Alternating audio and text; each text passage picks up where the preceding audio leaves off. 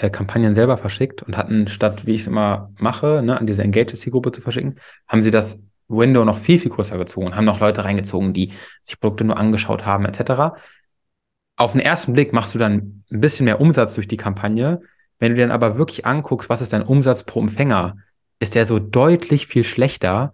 Und dann sage ich immer, okay, lass uns lieber erstmal die Listen klein halten und mit der Zeit größer werden, anstatt einfach auf Krampf irgendwie Umsatz in die Kampagne zu ziehen.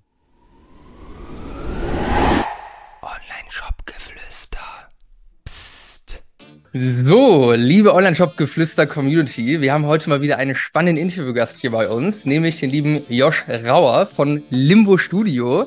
Josh war lange Zeit bei Snox, hat da diverse Stationen durch und ist jetzt seit einiger Zeit selbstständig und hat sich spezialisiert auf das Thema E-Mail-Marketing. Wir haben ja schon ein, zwei Mal hier Gäste gehabt zu dem Thema, deswegen werden wir heute mal so versuchen, nicht auf die Standardthemen einzugehen, sondern mal so einen Blick nach links und rechts zu wagen und mal ein bisschen tiefer einzusteigen. Josh, schön, dass du hier bist und äh, heute ein bisschen Input äh, reingeben kannst. Ja, danke für die Einladung, mein Lieber. Ich bin stolz, hier sein zu dürfen. Sehr, sehr cool. Geil. Was mich auf jeden Fall erstmal interessiert, du hast ja eine wilde Reise bei Snox durch. Da warst du ja in, äh, in mehreren Stationen irgendwo mit drin. Wenn ich mir das so angucke von außen, war das für dich safe ein krasses Sprungbrett irgendwo, was du viel lernen konntest und da echt in vielen Disziplinen irgendwo mal reinschnuppern konntest. Würdest du das äh, bestätigen? Voll, komplett. Also ich habe da gefühlt wirklich die komplette Schule einmal durchgehabt, äh, was E-Commerce angeht. Ähm, ich habe da ja, gehen wir ja gleich drauf ein, wirklich alles durchgehabt. Also von Facebook-Ads, Online-Shop bauen, jetzt inzwischen über E-Mail-Marketing. Ähm, ist ein unglaublich Sprungbrett gewesen und ich bin auch unglaublich dankbar dafür, dass ich von Anfang an mit dabei gewesen bin, weil du halt alles miterlebst. Ne? Wie ist das, wenn du den ersten Shop baust, wenn du das Ding skalierst, was kommen dann für Themen? Ähm, total. Ja, sehr, sehr interessant. Du hast den Shop gebaut. Guck mal, das wusste ich gar nicht. Was ja. ich wusste, ist, dass du viel Performance-Marketing, so Creative-Erstellung, aber auch, glaube ich, das Media-Buying äh, mitgemacht hast. Wahrscheinlich so, wenn du einer mit der ersten warst, hast du wahrscheinlich sehr, sehr viel da irgendwo noch mit übernommen. Ist auf jeden Fall sehr spannend. Was waren da so für dich die ein, zwei wichtigsten Stellen, wo du sagen würdest, dass du da am meisten gelernt hast und was dir jetzt heute auch irgendwo am meisten weiterhilft? Mm, ich würde sagen, erstmal ein Grundverständnis dafür zu bekommen, wie Online-Marketing überhaupt funktioniert, war ganz klar durch Facebook-Ads. Das war mein erster so richtiger Berührungspunkt damit. Man muss dazu sagen, ich habe bei Snox ja angefangen. Da waren es nur drei, vier Leute, waren es Johannes und Felix, die beiden Gründer und eins, äh, Yannick war noch mit dabei. Und da haben wir eigentlich ausschließlich über Amazon verkauft. Äh, und dann kam irgendwann die Frage in den Raum, okay, könnten wir das nicht auch irgendwie mit einem eigenen Online-Shop abdecken? Sprich, ich habe damals die Urversion äh, des Online-Shops gebaut mit so einem einfachen Template von Shopify äh, und habe das, hab das dann gebaut. Äh, und dann kam aber die nächste Frage, okay, wie kriegen wir denn jetzt Traffic drauf? Und das war so der erste Anhaltspunkt, wo ich gedacht habe, hm, ah, okay, man kriegt hier Paid-Traffic drauf, weil ich davor nur organisch versucht habe, Accounts hochzuziehen, ähm, bei Snox auch organisch Instagram betreut habe. Äh, und das war dann mein erster Berührungspunkt damit. Mm, und dann im Grunde einfach dieses ständige was ja bei Facebook jetzt normal ist, skalieren, gegenjustieren, welche Creatives funktionieren. Das war so anfangs das größte Learning, äh, wie das überhaupt funktioniert. Ja, ja, glaube ich. Also echt crazy. Also ich merke auch immer, wenn wir Kunden haben, die irgendwo ins Performance-Marketing einsteigen, wenn man das halt macht, da gibt es so viele geile Learnings, die man da irgendwo draus ziehen kann. Erstmal musst du jeden Tag am Start sein. Ja. Du lernst, wie du effizient mit Werbebudget irgendwo umgehst. Du lernst auch einfach, dass Performance Marketing nicht nur der Blick in den Werbeanzeigenmanager ist, sondern auch alles, was irgendwo hinten, äh, hinten raus passiert. Also ich glaube, dass es eigentlich ein perfektes Vehikel ist, um ganzheitliches Verständnis auch irgendwo aufzubauen von E-Commerce. Weil man dann auch Voll. sieht, ne, über die Jahre hast du wahrscheinlich auch dann gut, ganz gut mitbekommen, dass CPMs immer, immer mehr steigen. Das ist einfach super wichtig, auch die Retention mitzuziehen, etc. Finde ich, finde ich spannend. Wartest du vorher irgendwie schon äh, Berührungspunkte mit, mit Design oder was ist dein, dein Background ursprünglich? Also um so ganz zurückzuspulen, ich habe damals ähm, erst drei Semester Architektur studiert. Ich war nach der Schule ziemlich lost und wusste gar nicht so richtig, was mache ich eigentlich. Ito? ja, ach ehrlich, warst du auch so äh, ein bisschen planlos? Schon, ja. okay, ja, weil ich habe damals dann auf gut Glück Architektur studiert. Design lag mir immer schon. Ich war immer so der Typ früher in der Schule, der immer, weiß ich nicht, am liebsten die Präsentation geschraubt hat, etc. Hab dann aber in der Zeit äh, parallel meinen ersten Online-Shop gebaut mit so Postern. Ähm, das waren so Architekturposter. Hab die Rechte davon dann verkauft an Desenio, das ist so ein Posterunternehmen aus Schweden. habe dann ein Praktikum gemacht in Amsterdam in einer Grafikdesign-Agentur, weil ich dachte, komm, irgendwie Grafikdesign ist ein bisschen meins. Und dann habe ich über Instagram Johannes, den Gründer von Snox, damals entdeckt und habe den dann angeschrieben, so, ey, gib mir irgendwas. Ich will einfach nur irgendwas für euch machen, ist mir egal was. Ich wusste ja. auch gar nicht, warum ich das genau gemacht habe. Also es war einfach so ein Instinkt und habe dann ein halbes Jahr für die gratis gearbeitet und habe da auch schon direkt so Designsachen. Ich habe den Webseiten gebaut, ich habe den lustigerweise waren die ersten Aufgaben E-Mail E-Mails zu bauen, also Kampagnen. Wild. Ähm, genau, und dann war so damals, weiß ich noch, meinte Johannes, als das Thema dann Facebook-Ads aufkam und der Online-Shop gebaut war, meinte er so, ey, ich habe bei dir das Gefühl, du verstehst gut Daten und bist noch kreativ dazu. Ich glaube, du wärst so aktuell so der perfekte Media Buyer, Schrägstrich, Creator. Äh, probier das mal aus. Und ja. daher kam das dann. Und dann habe ich angefangen, ja, die Creatives äh, zu basteln. Ich träume noch heute manchmal äh, von den, weil ich selber in den Ads war, immer, hi, ich bin J von Snox, wenn du neue Boxershorts brauchst, swipe jetzt ab. Ist geisteskrank. Also da haben wir für jede Variation diese Videos aufgenommen. Geil, genau. ja, wild. Ist, wie, ist wie, wie im Sales, wenn man da lange irgendwo mit Skript arbeitet, dann äh, wacht man auch nachts auf und fängt an, das Skript runterzureden. Kann ich mir gut vorstellen, dass das sehr tief bei dir verankert ist. wild. Und jetzt äh, warst du ja die letzte, äh, das letzte Jahr ähm, bist du ja bei, bei Stocks noch im Thema E-Mail-Marketing irgendwo aktiv ähm, gewesen und das ist ja auch das Thema deiner Selbstständigkeit irgendwo, auf das du dich jetzt auch fokussierst. Warum bist du am Ende bei E-Mail gelandet? Was, äh, was reizt dich daran? Ist es, weil das jetzt gerade im Hype ist? Weil das habe ich auf jeden Fall das Gefühl, dass gerade mhm. E-Mail-Marketing-Agenturen aus dem Boden sprießen bis zum geht nicht mehr. Oder hat das einen anderen Grund? Ja, ist verrückt. Äh, ich, normalerweise würde jetzt, wenn man von außen drauf guckt, hätte ich jetzt auch gedacht, hm, der nächste, der irgendwie eine E-Mail-Marketing-Agentur gründet, ist tatsächlich eher ein Zufall gewesen, weil genau das, was du gerade angesprochen hast, ähm, ich habe Facebook-Ads gemacht und plötzlich habe ich gemerkt, okay, warte mal, wie, wie du gerade gesagt hast, CPMs werden immer höher.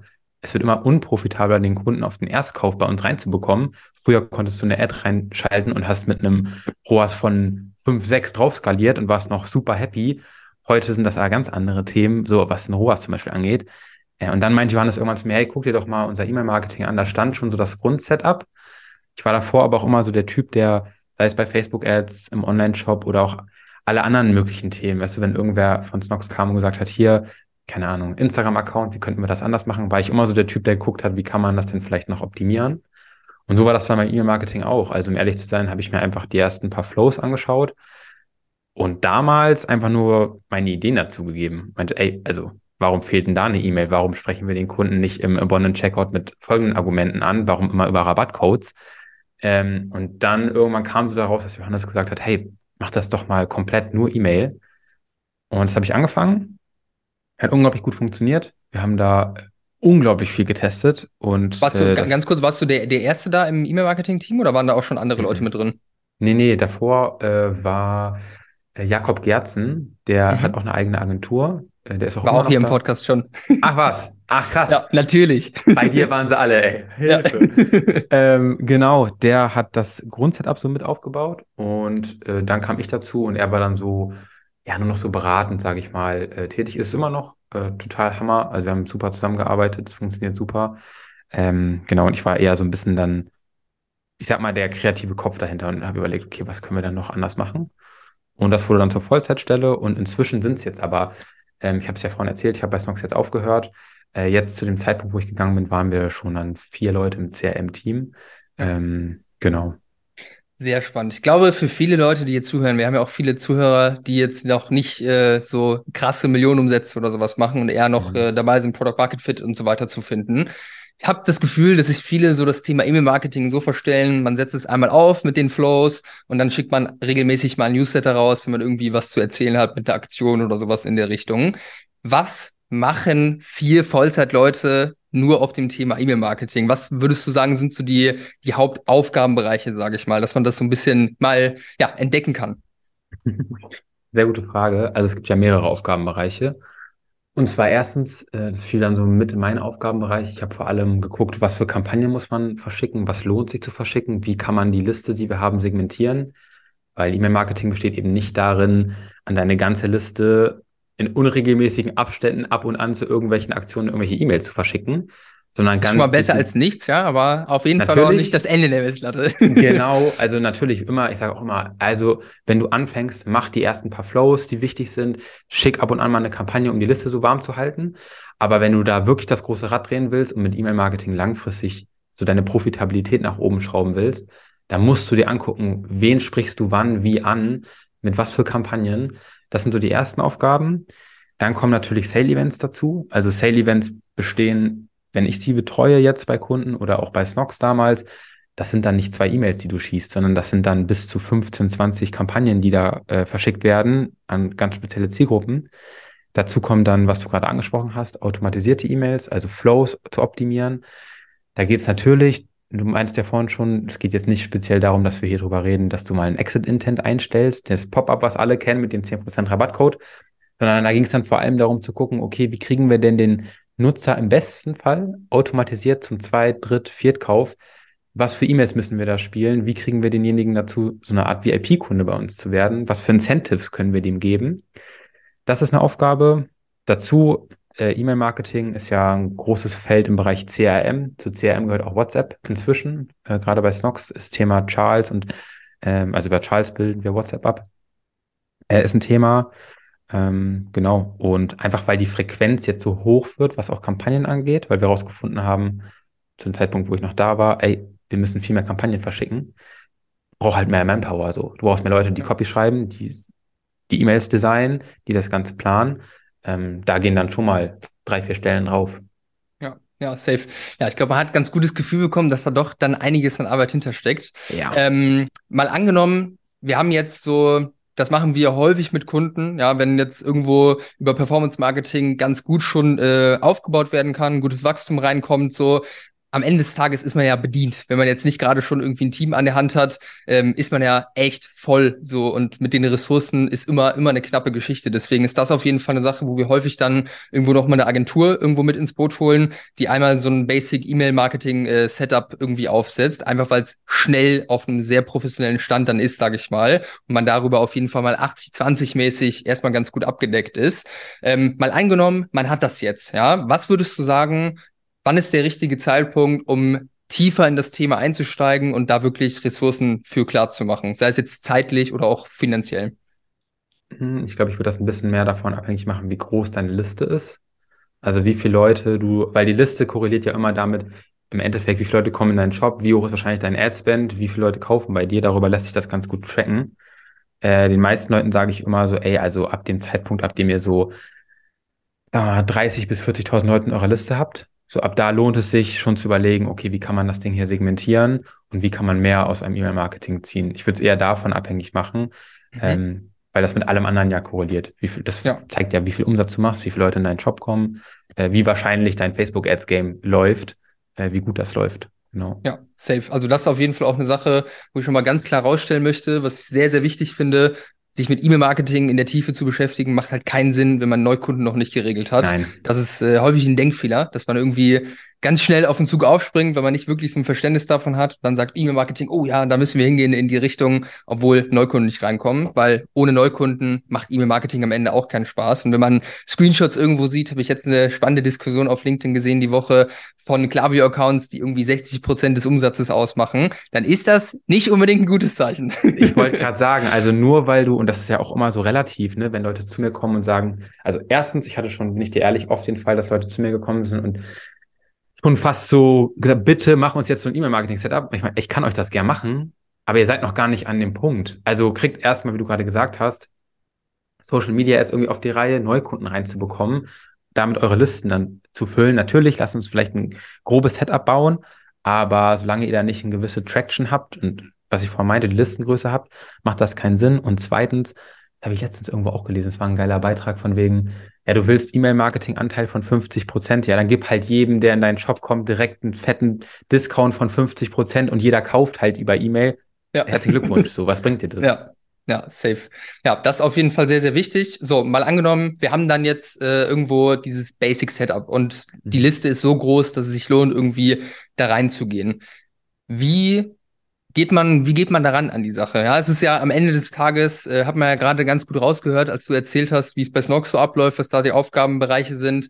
Am Ende ist es wie im Performance Marketing einfach ein Testen. Man muss viel testen, man muss viel auswerten, ähm, richtig mit Daten arbeiten können. Aber wie geht man daran? Was, was sind so die ersten Schritte, die du jetzt gehen würdest, wenn du so einen Account übernimmst und die Leute sagen, Josh, mach mal. Mach mal. Also ich würde da, ich da unterscheiden, äh, erstmal was Kampagnen und Flows angeht. Äh, was Kampagnen angeht, würde ich schauen, erstens kann man die Frequenz hochschalten, also heißt, können wir mehr Kampagnen verschicken, ohne dass unsere Unsubscribe Rate super in die Höhe schießt. Äh, das ist immer das Wichtigste erstmal. Also lass uns gucken, dass die Leute nicht abgefuckt sind und dann irgendwie die Newsletter krass deabonnieren. Was würdest du sagen, ah. ist eine gute Unsubscribe Rate? Und wann, also ich, wann sollte man sich Sorgen machen? Äh, Sorgen würde ich mir machen, wenn es so über 0,4 Prozent ist. Da würde ich sagen, okay, also alles über so 0,5 bis höher bin ich immer ein bisschen kritisch. So, da gucke ich immer ja. dann genauer drauf. Mhm. Ähm, das als ganz praktischen Tipp. Ähm, genau, ansonsten würde ich immer gucken, lass uns die Frequenz hochschalten, lass uns mehr Kampagnen spielen, lass uns gucken, wie die Unsubscribe sich verhält. Wenn die in Ordnung ist, äh, erstens, ganz logisch, du wirst mehr Umsatz machen, weil je mehr Kampagnen du verschickst, desto mehr Leute wird es erreichen, desto mehr Leute kaufen. Äh, das als ersten Tipp, was Kampagnen angeht. Zweitens würde ich mir mal überlegen, kann man eure Liste zum Beispiel segmentieren? Also ich würde gucken, dass man mal unterscheidet zwischen Erst-, Zweit-, Drittkäufern und vielleicht sowas überlegt, kann ich auch gerne nachher mal noch was zu erzählen von einem Kunden von mir. Da gucken wir, dass wir dann zum Beispiel diesen VIP-Kunden, die zum Beispiel dann schon dreimal gekauft haben, die kriegen dann andere Kampagnen als die Erstkunden. Und das kommunizieren wir dann auch ganz offen in den Kampagnen und auch in den Flows, die du dann ja automatisiert bekommst, dass wir sagen, hey, kauf noch einmal und du gehörst zu unseren VIP-Kunden und kriegst dann exklusive Rabatte, exklusive Gewinnspiele, die Möglichkeit, über neue Produkte abzustimmen. So kriegst du ja langfristig mehr aus deinen Kunden raus. Ja. Dass du sie wirklich so krass an dich bindest, sie haben das Gefühl, sie partizipieren, bilden deine Marke mit. Ähm, das als ersten Punkt zu Kampagnen. Flows. Kannst du, äh, lass es gerne kurz noch beim Thema Kampagnen bleiben. Ja. Wenn man jetzt, äh, wenn man jetzt hört, einfach nur mehr Kampagnen machen, ja, was, mhm. äh, also was, was kannst du da noch ein bisschen mehr, bisschen mehr Futter geben, sage ich mal? Was kann das bedeuten, mehr Kampagnen machen? Heißt das, wir müssen mehr Aktionen machen, um mehr Kampagnen zu machen? Wir müssen mehr interessante Informationen liefern? Oder wie findest du heraus, welche Zielgruppen wir jetzt noch ähm, spezifisch dann mit weiteren Kampagnen irgendwo bespielen können? Was, wo suchst du da auch ganz, ganz spezifisch nach? Mhm. Ich gebe dir mal ein Beispiel. Einmal, also was haben wir bei Snox gemacht? Das klingt jetzt sehr stumpf, aber es funktioniert, also es hat funktioniert. Bei Snox zum Beispiel stellen wir oder haben wir jedes Wochenende ähm, ein neues Produkt vorgestellt. Muss nicht sein, dass es immer ein neues Produkt wirklich ist. Kann auch sein, dass der Kunde das Produkt noch nicht kennt. Also zum Beispiel Produktvarianten, die es schon lange gibt.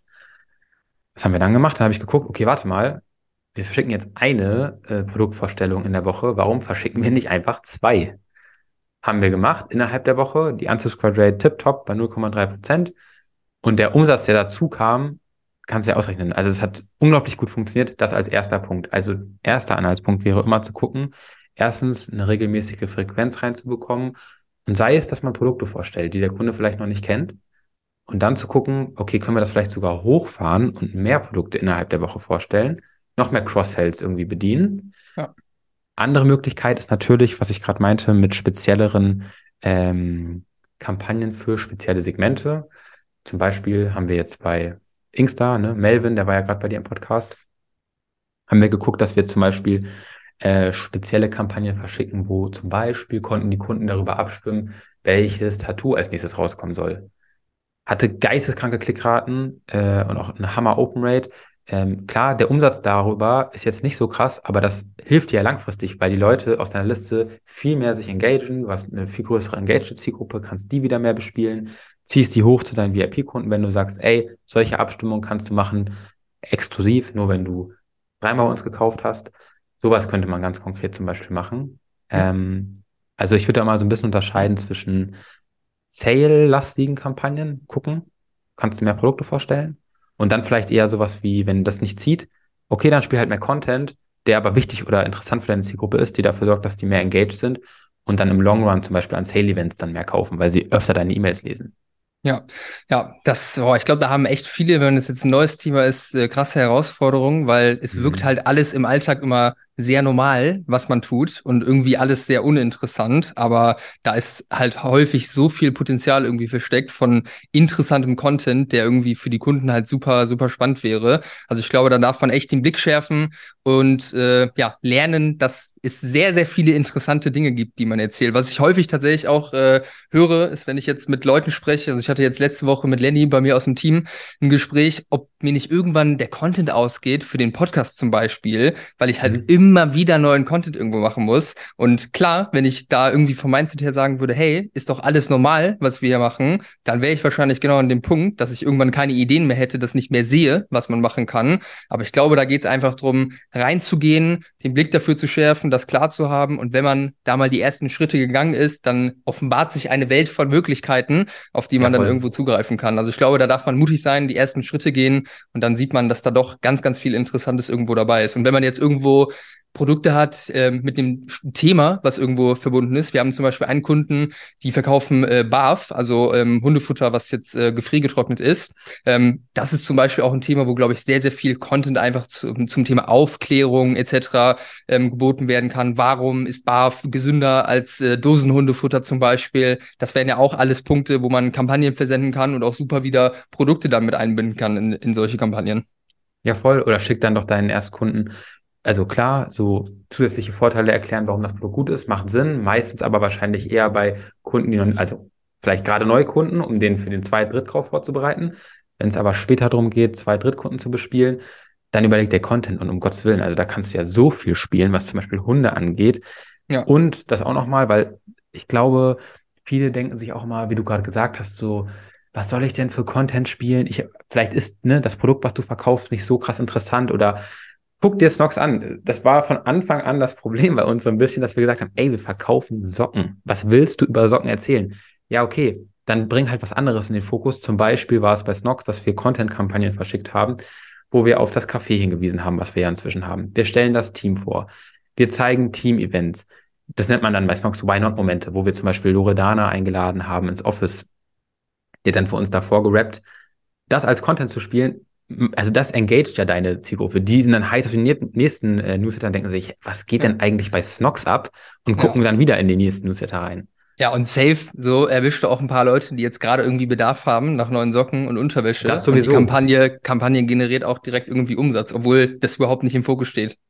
Jedes Mal, also das sehe ich immer wieder bei solchen vermeintlichen Kampagnen, die überhaupt nicht auf Sales getrieben sind, dass die jedes Mal trotzdem Umsatz ziehen. Also selbst ja. bei den, was ich vorhin erwähnt habe, den Umstimm äh, Abstimmungskampagnen bei Insta, auch die hat Umsatz gezogen, einfach weil Leute dadurch getriggert sind. So, ah, okay, das kommt als nächstes raus, ja, dann sichere ich mir noch mal ein paar andere Motive in der Zwischenzeit. Ja. Safe. Ich meine, wenn man dann einmal auf den Shop raufgeht, dann kann es ja auch passieren, dass man auf einmal irgendwie reinguckt. Ich hatte jetzt eine ganz mhm. krasse Situation. Ich habe äh, neue Inhalte für unsere Kunden erstellt äh, zum Thema Conversion Rate Optimierung und ich habe ein Video gemacht zum Thema Produktfotos und äh, wollte einmal ein Beispiel von Coro äh, von von Coro zeigen, weil ich äh, im bestellt, Kopf hatte, ne? äh, nee, weil, weil ich im Kopf hatte, fast ja, ich habe fast bestellt, aber ich hatte im Kopf, dass die einen immensen Uplift hatten damals, als sie auf diese krassen äh, fancy Produktfotos äh, geswitcht sind. Da war ich auf dem Shop, wollte eigentlich nur einmal einen Screenshot machen Ey, aber ich habe wirklich mich verloren in diesem Shop. Mein Warenkorb war am Ende voll und ich war 20 Minuten irgendwo da drin. Das ist crazy. Also eigentlich perfektes Beispiel, was dann wahrscheinlich auch bei den Kunden passiert, wenn man random einfach mal eine Kampagne rausschickt zu einem Thema. Ja, voll. Ich sage auch immer so,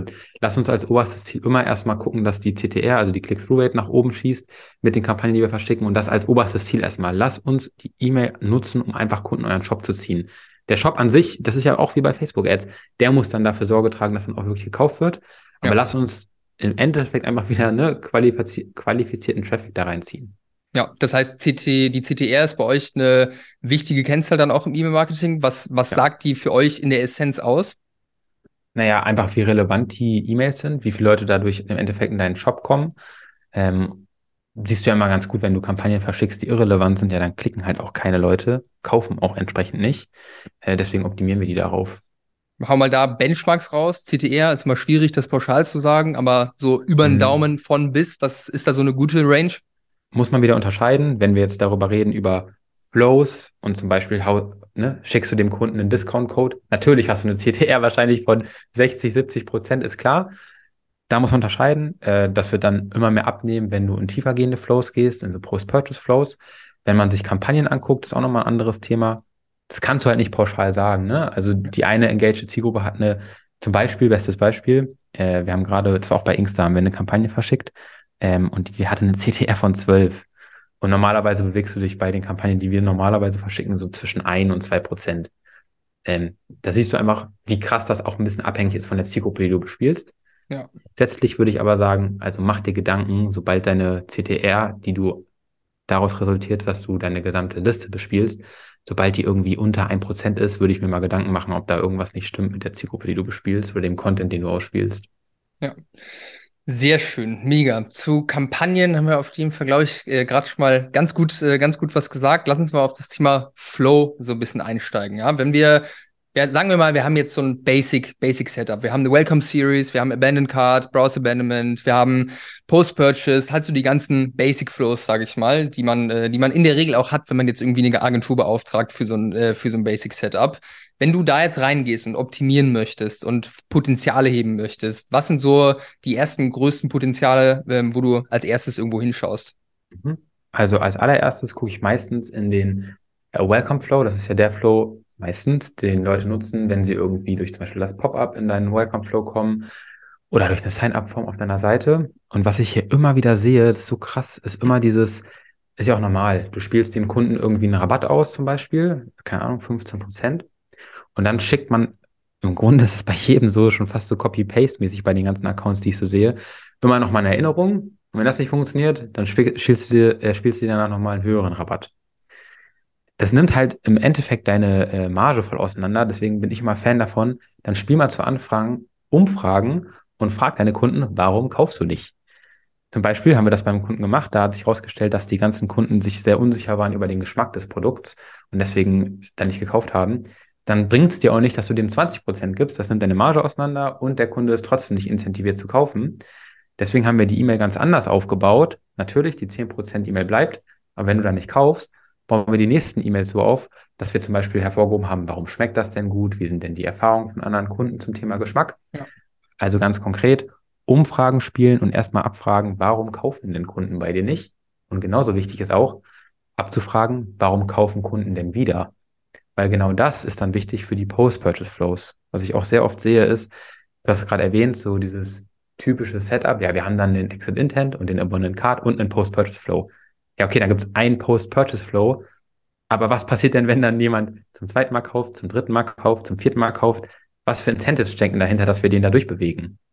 Und da gucke ich immer ganz gerne rein und gucke, okay, wie kann man das vielleicht kombinieren mit irgendwie, was ich vorhin erwähnt habe, zum Beispiel eine Art VIP-Programm mit exklusiven ähm, E-Mails oder Kampagnen, die die Kunden dann bekommen und das dann zu kommunizieren in den Post-Purchase-Flows. Äh, das ist unglaublich wichtig, um denjenigen so zum Zweit-, Dritt-, Viertkauf zu leiten.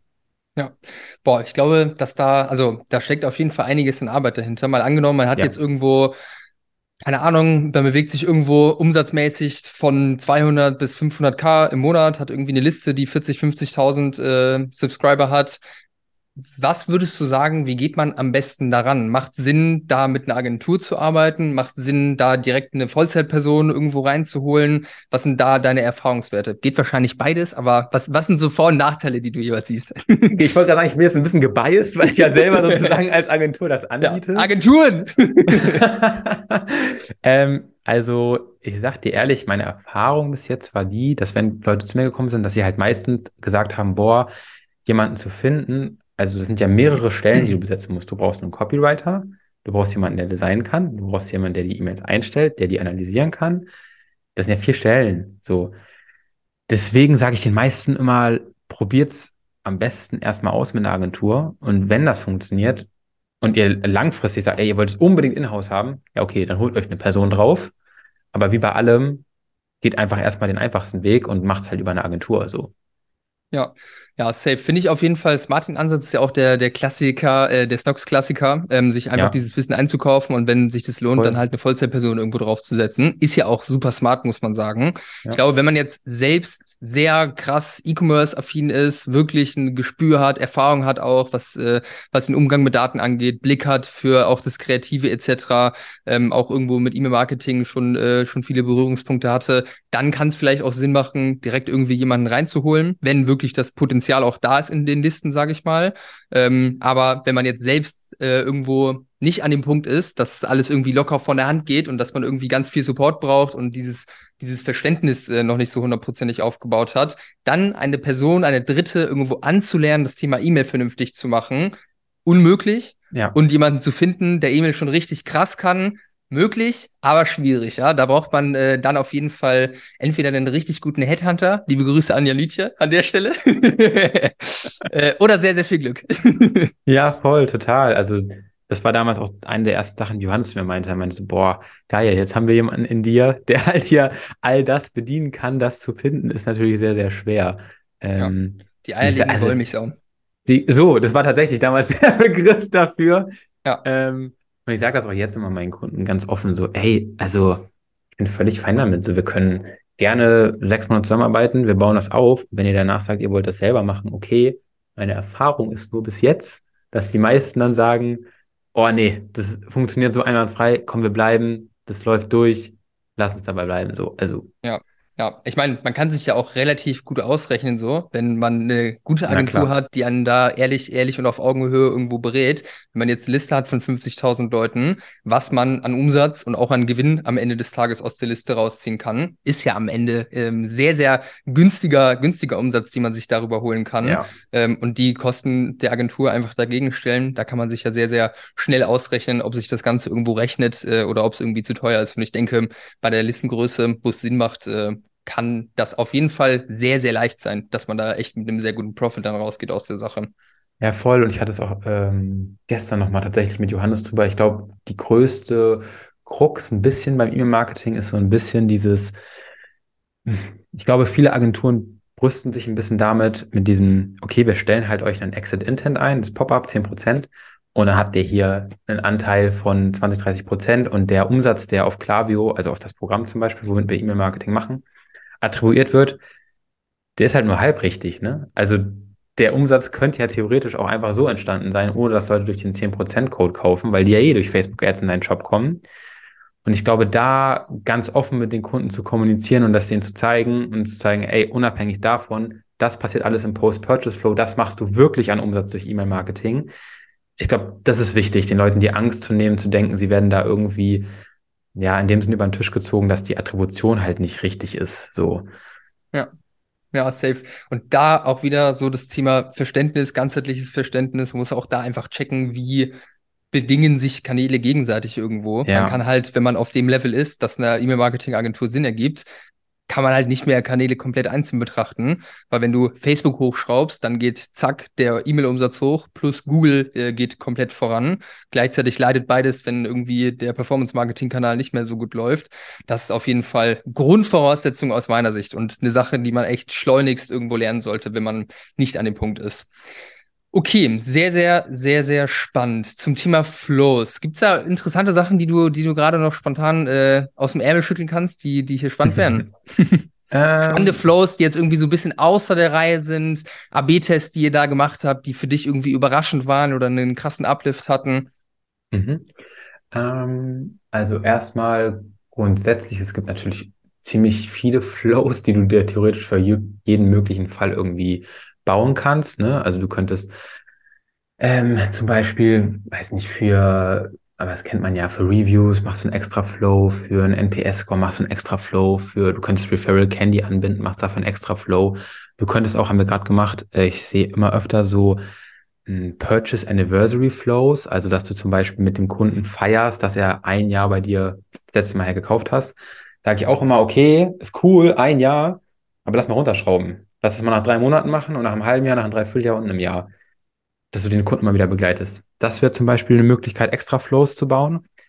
Ähm, kleiner Tipp, schon jetzt, äh, das sehe ich, funktioniert unglaublich gut in Flows, gerade bei Produkten, die vielleicht hm, regelmäßig gekauft werden sollten oder wo man sich irgendwie dran erinnern muss, dass man zum Beispiel das Produkt einnimmt oder so. Habe ich gesehen, wir haben ähm, im Post-Purchase-Flow bei einem Kunden, haben wir, jetzt wieder ein bisschen technisch, haben wir aber so eine, äh, das nennt man ICS-File. Das ist wie so eine Art Kalendereintrag äh, in die E-Mail eingebaut. Weil das, Pro ja, weil das Problem bestand so ein bisschen daran, dass du den Kunden mit an die Hand nehmen musst und sagen musst, ey, du musst das Produkt wirklich jeden Tag nehmen, damit das hier auch wirkt. Und ganz viele Kunden haben sich halt darüber beschwert, ja, das wirkt nicht, weil sie haben das halt in den letzten vier Wochen zweimal genommen. So. Ja. Dann kam die Idee, okay, dann lass mal den Kunden irgendwie daran erinnern, dass er das Produkt regelmäßig nehmen kann. Wie machen wir das? Im besten Fall mit sowas wie einer Art Kalendereintrag. Jeden Tag um 8 Uhr hast du einen Kalendereintrag, der dir sagt, hier, nimm bitte das Produkt ein. Deswegen haben wir eine, das nennt man wie gesagt, eine ICS-File generiert und haben die eingebunden in die E-Mail. Und was dann passiert ist, wenn der Kunde auf den Button klickt, wird die ICS-File geladen und es wird direkt ein Kalendereintrag in deinen eigenen persönlichen Kalender gepackt. Näher kannst du am Kunden nicht dran sein. Also wenn er in seinem persönlichen Kalender einen Eintrag hat, du kannst auch in die Beschreibung des Kalendereintrags direkt, haben wir natürlich gemacht, brauchst Nachschub, hier geht's zum Shop, äh, besser geht's nicht. Ähm, haben wir eingebaut, die CTR des, der E-Mail ist Hammer ähm, und das Prinzip kannst du ja nicht nur für Flows benutzen, sondern das will ich auf jeden Fall auch für sowas wie Sale-Events benutzen. Du Habe ich auch schon häufiger mal gesehen in der Vergangenheit, dass da Kalender-Events genau. dann direkt erstellt wurden. Ich glaube, bei Snox habt ihr es auch schon mal gemacht, wenn ich mich nicht täusche. Genau, wir hatten es jetzt vor, boah, ich weiß nicht, ich glaube, da war Black Friday jetzt letzten November. Ähm, ja. Da haben wir das, das erste Mal gemacht und da haben wir gesehen, das funktioniert voll gut. Ja, okay, lass das mal öfter machen, äh, ja. äh, dass du den Kunden direkt vorneweg schon daran erinnerst, hier, dann und dann geht's los. Ja, finde ich sehr, sehr geil. Ist eine, ist eine geile Idee. Ähm, ansonsten so Thema, vielleicht können wir noch mal ganz kurz da reingehen, Thema Content der E-Mail. Ja, wir haben jetzt viel über die Herangehensweise gesprochen, wie, wann, was machen das, der Content der E-Mail ist ja auch super, super wichtig. Also die Copy, so die Betreffzeile, die Copy, ähm, der, der Text, der jetzt in der E-Mail steht, aber auch die, die Bilder, Designs etc., die da verwendet werden. Wie kann man das machen, dass es geil ist? Ja, dass die Leute Bock haben, den Newsletter zu lesen. Was sind da so deine zwei, drei wichtigsten Tipps, die du mit an die Hand geben kannst? Mhm. Also erstmal würde ich gucken, die Person, die die E-Mails designt, weißt du nicht mal so ein bisschen paradox? Bei Facebook-Ads machen wir uns so geisteskrank Gedanken über Creatives und UGC-Ads und so. Und bei E-Mails fällt das so voll runter teilweise. ja, genau, komm, mach, schreib einfach mal schnell eine E-Mail, dann wird die rausgefeuert. Ja. Ähm, genau, deswegen würde ich immer jedem empfehlen, der irgendwie einen Designer hat, der zum Beispiel für dich dann irgendwie die E-Mails bastelt, der soll wirklich mal ganz dezidiert anfangen, Landingpages zu analysieren und zu gucken, wie sind Landingpages aufgebaut.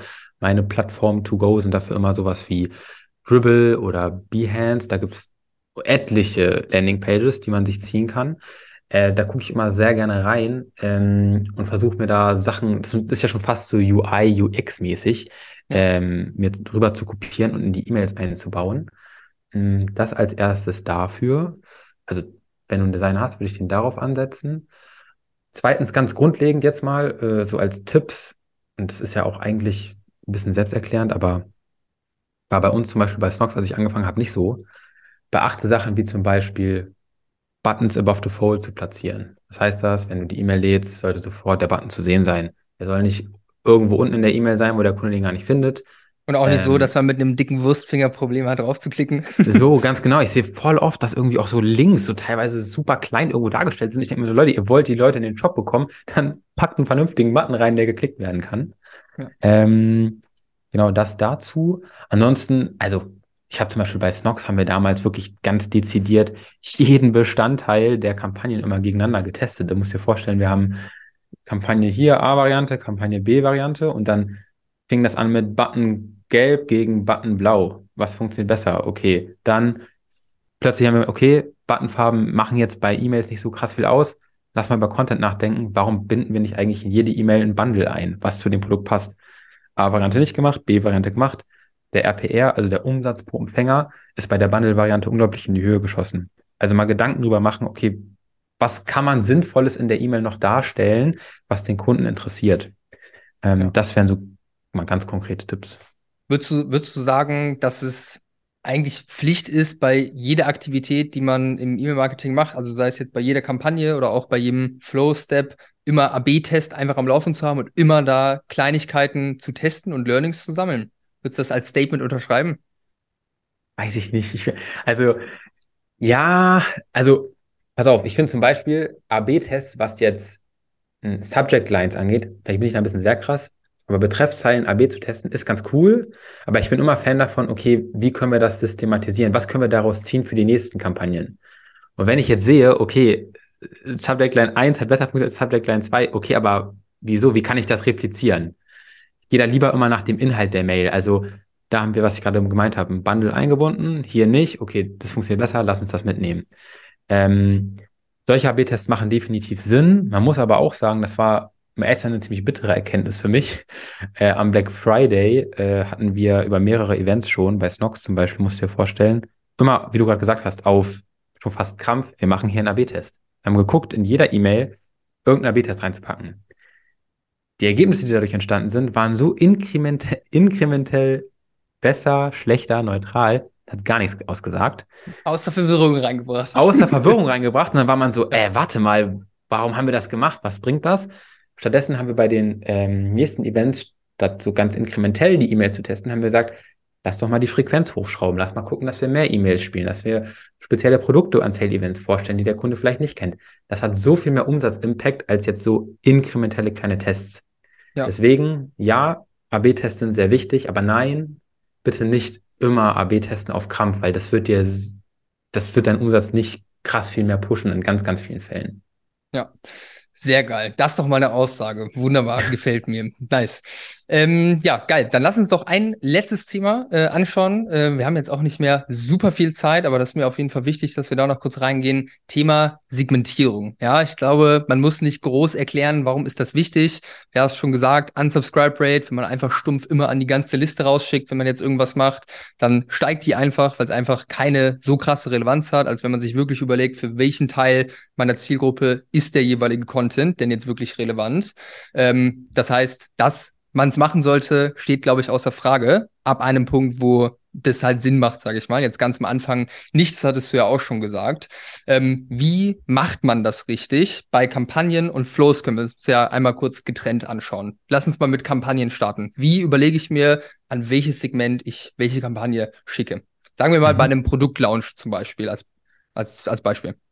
Ja, also grundsätzlich gucke ich immer, äh, ne, was ist eine Engaged-Zielgruppe? Was ist Engaged? Das musst du für dich definieren. Da gibt es ja verschiedene Kriterien. Man könnte sagen, alle, die zum Beispiel in den letzten x Tagen x E-Mails bekommen haben und x oft geöffnet haben. So, dann weißt du schon mal, okay, das sind Leute, die sind irgendwo engaged. Das könnte man zum Beispiel als ersten Anhaltspunkt nehmen. Ähm, grundsätzlich kommt ein bisschen darauf an, was für Content du jetzt spielst. Wenn du zum Beispiel sagst, du sagst jetzt Produktlaunch spielen wir, ey, das kann für alle eigentlich interessant sein. Das kann auch theoretisch für Kunden interessant sein, die vielleicht noch nie bei dir gekauft haben, weil das ein neues Produkt ist.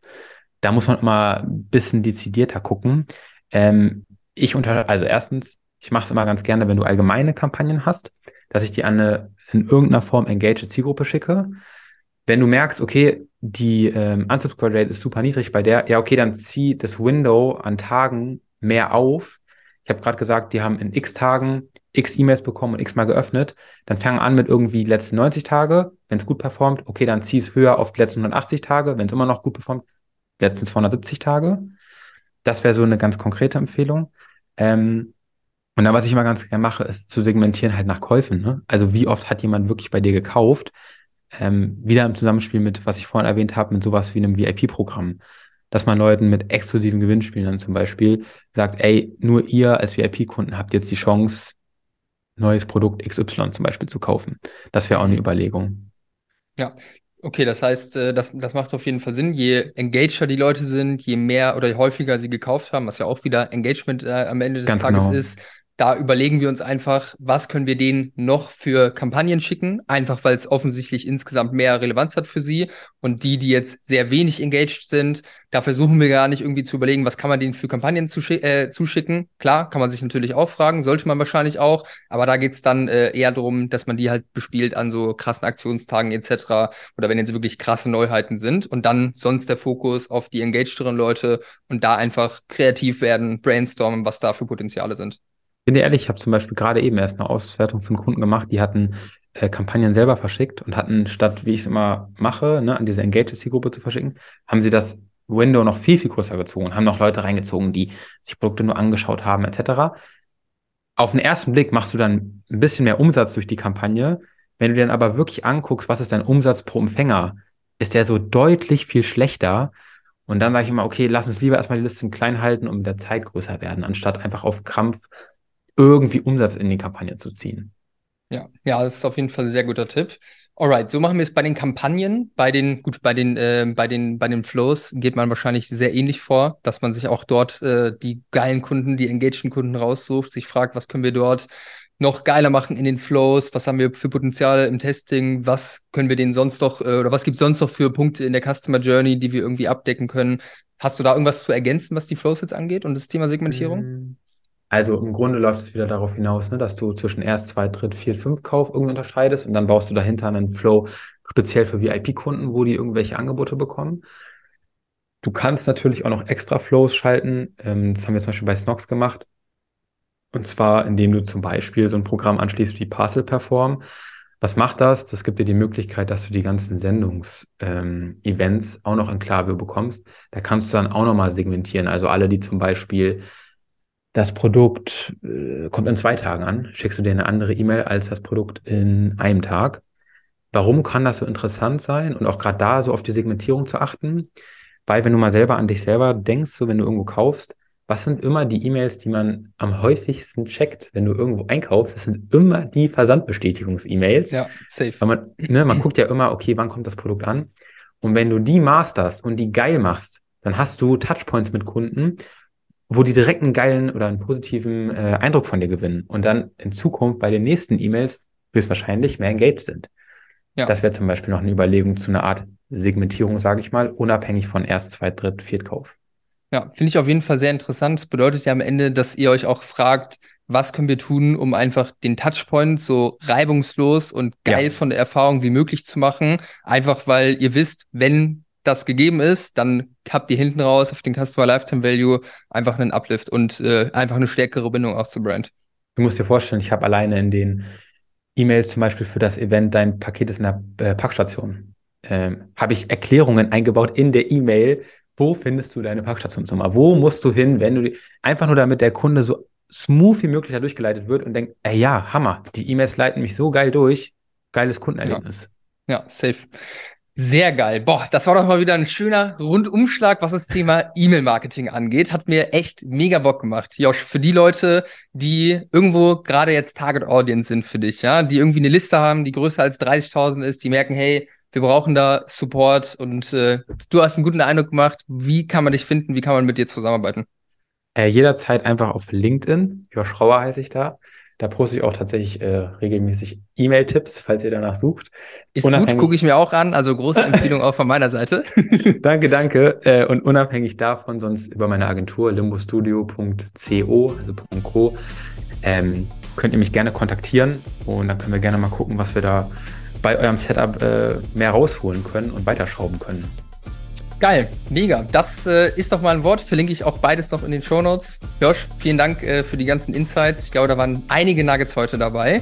Und äh, ja, vielleicht äh, kann man das ja irgendwann mal wiederholen, wenn es äh, viele spannende neue Themen zu besprechen gibt. gerne, gerne. Hat mich sehr gefreut. Danke, dass ich hier sein durfte. Yes, sehr gern.